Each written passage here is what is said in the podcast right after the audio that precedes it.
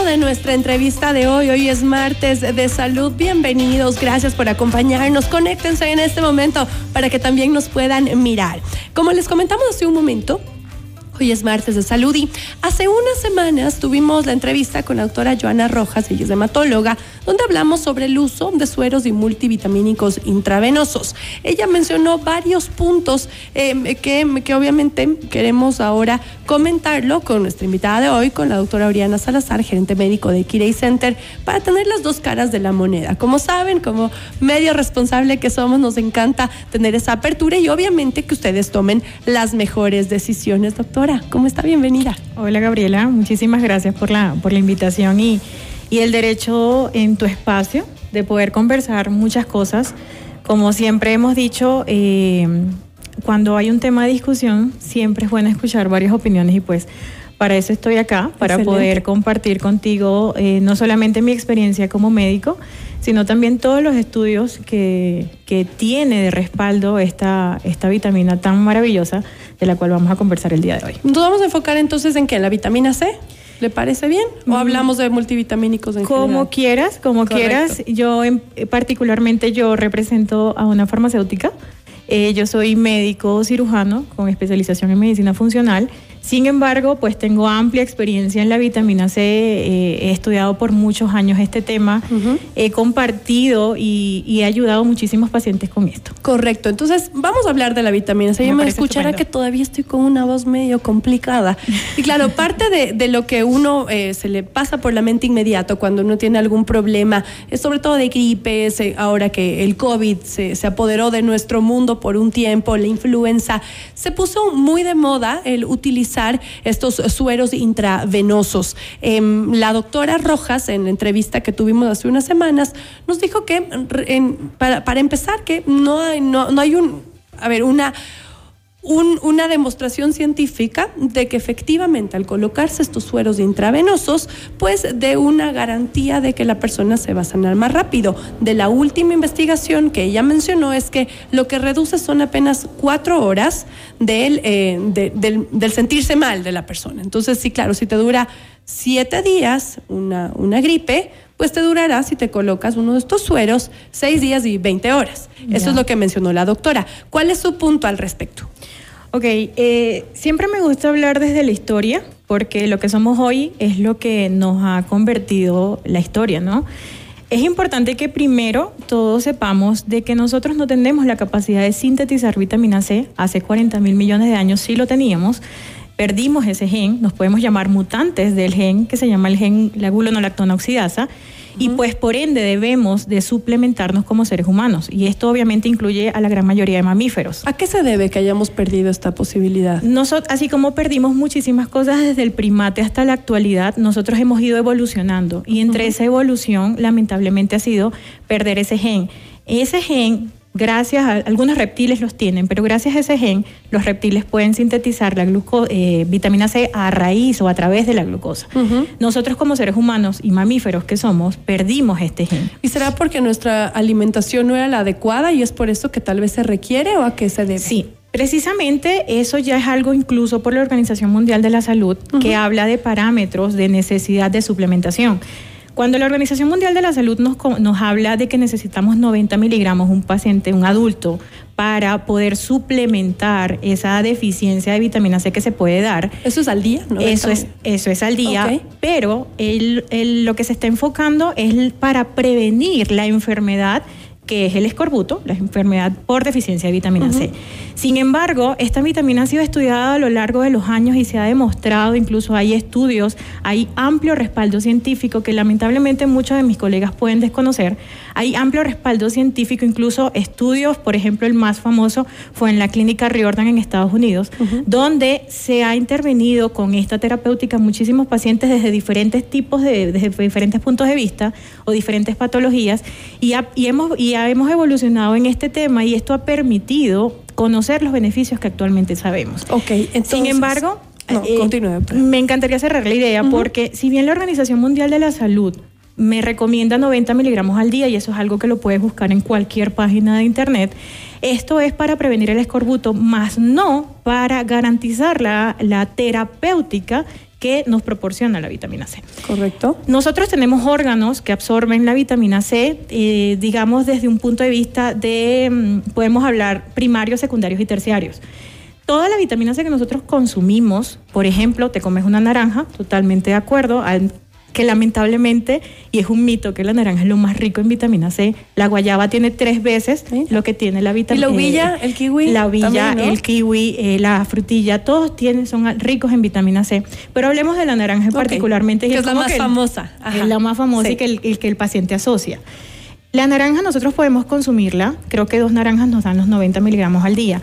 Sin embargo, no logramos, todos nuestros órganos o la economía de nuestro cuerpo no logra absorber esa cantidad de vitamina C. Todos nuestros órganos tienen la capacidad de absorberlo, por ejemplo, están los glóbulos blancos, las defensas, hablemos de defensas para que todos nos entiendan, las defensas van a absorber esa vitamina C.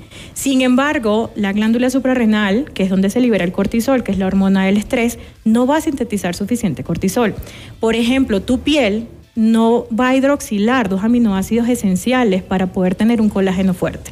Entonces, en ese sentido, es necesario que nosotros coloquemos dosis terapéuticas para poder tener los beneficios y los nobles beneficios de la vitamina C. Y para esto, doctora, se requeriría hacer un examen previo y mirar si tenemos algún tipo de deficiencia de vitamina C y ahí sí, pues optar por esto porque esto también fue parte de lo que se comentó en la entrevista previa, en el que muchas veces se toma, y la, palabra que utilizó la doctora es a la ligera, el colocarse eh, estos multivitamínicos, a veces por prevención, incluso cuando uno se siente bien, está sano y sin hacerse unos exámenes previos para saber ver si efectivamente tengo una deficiencia de tal o cual eh, vitamina, pues ahí sí eh, optar por este tipo de tratamientos. En este, en este contexto puedo responderte desde dos puntos de vista. Desde el punto de vista médico, hablando de laboratorios paraclínicos, no es necesario hacerlo. ¿Por qué? Porque la vitamina C es una vitamina hidrosoluble. ¿Qué significa esto? Que es una vitamina que no se va a almacenar en el cuerpo.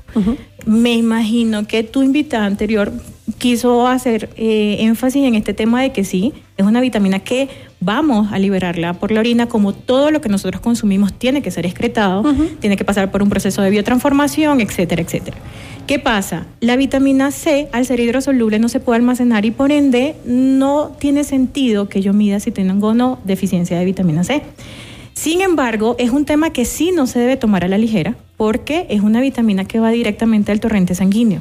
Entonces, si bien nosotros desde Biomolec Pharma contamos con una vitamina con todas las buenas prácticas de manufactura, de almacenamiento, de registro sanitario, lamentablemente el COVID trajo muchas cosas negativas, bueno, más de las que ya sabemos, es que empezaron a salir vitaminas sin ningún tipo de registro, mm. empezaron a colocarlas como creo que en tu entrevista anterior dijeron en gimnasios, en peluquerías, es totalmente cierto. Horrible, claro. Aquí lo que yo invito a, todo el sector de salud es a educar al paciente.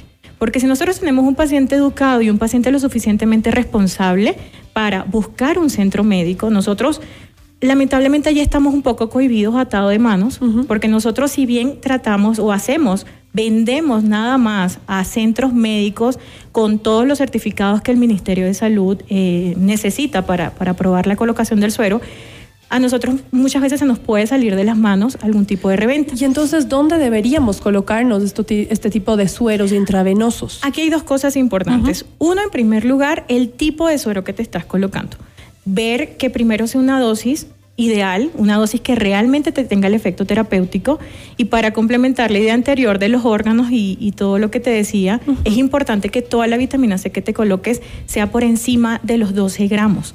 Entonces estamos hablando de que sí existen en el mercado algunas vitaminas que son de 12,5 como la nuestra, que pueden ser de 15, que también tienen eh, algún registro sanitario, pero es importante yo como médico invitarles a que primero verifiquen lo que se están colocando. Correcto, más de 12. En primer lugar, más de 12 y que tengan los registros sanitarios.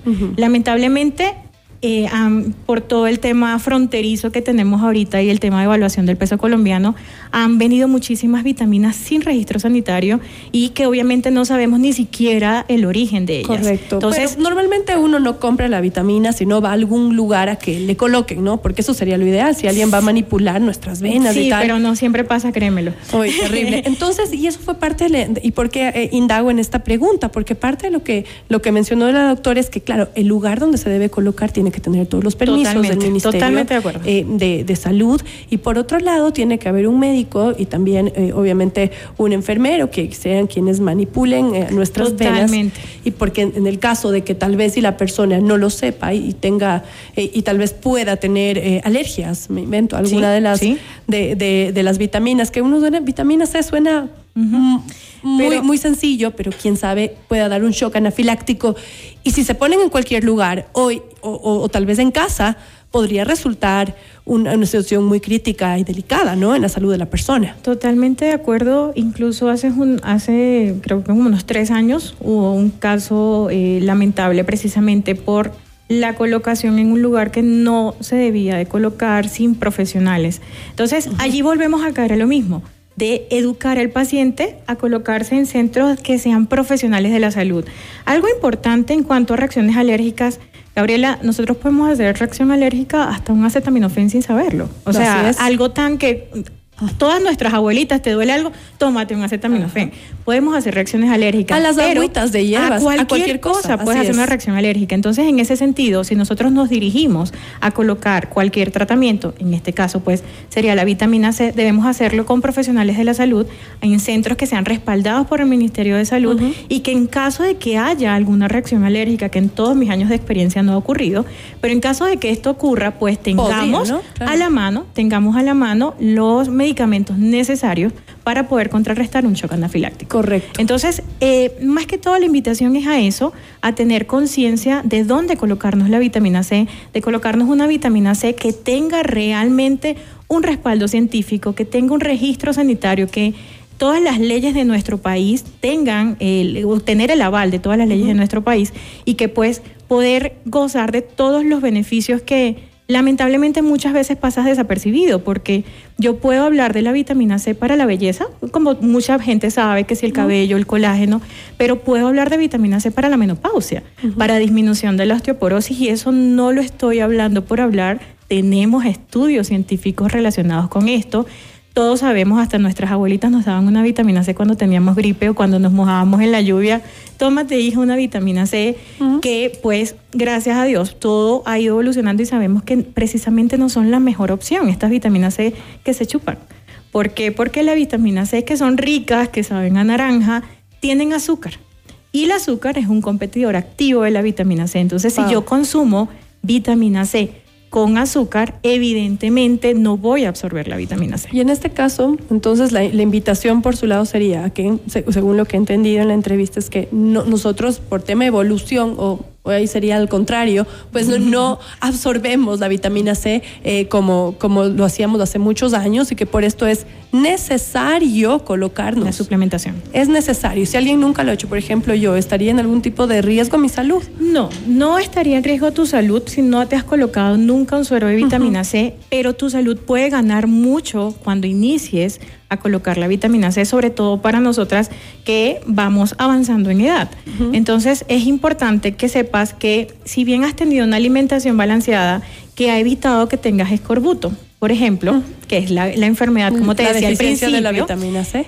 Si bien no has tenido el escorbuto por deficiencia, sí es importante que puedas empezar a utilizar y a gozar de todos los beneficios que un medicamento pleiotrópico como la vitamina C te puede ofrecer. Correcto. Pues queremos agradecerle muchísimo a nuestra invitada hoy, la doctora Oriana Salazar, gerente médico de Kidney Center. Nos ha acompañado para darnos la otra cara de la moneda y obviamente les planteamos las dos opciones y a ustedes tomarán la mejor decisión. Mil gracias, doctora, por acompañarnos. Gracias a ti, Gabriela, por el espacio. Hacemos una pausa y ya volvemos.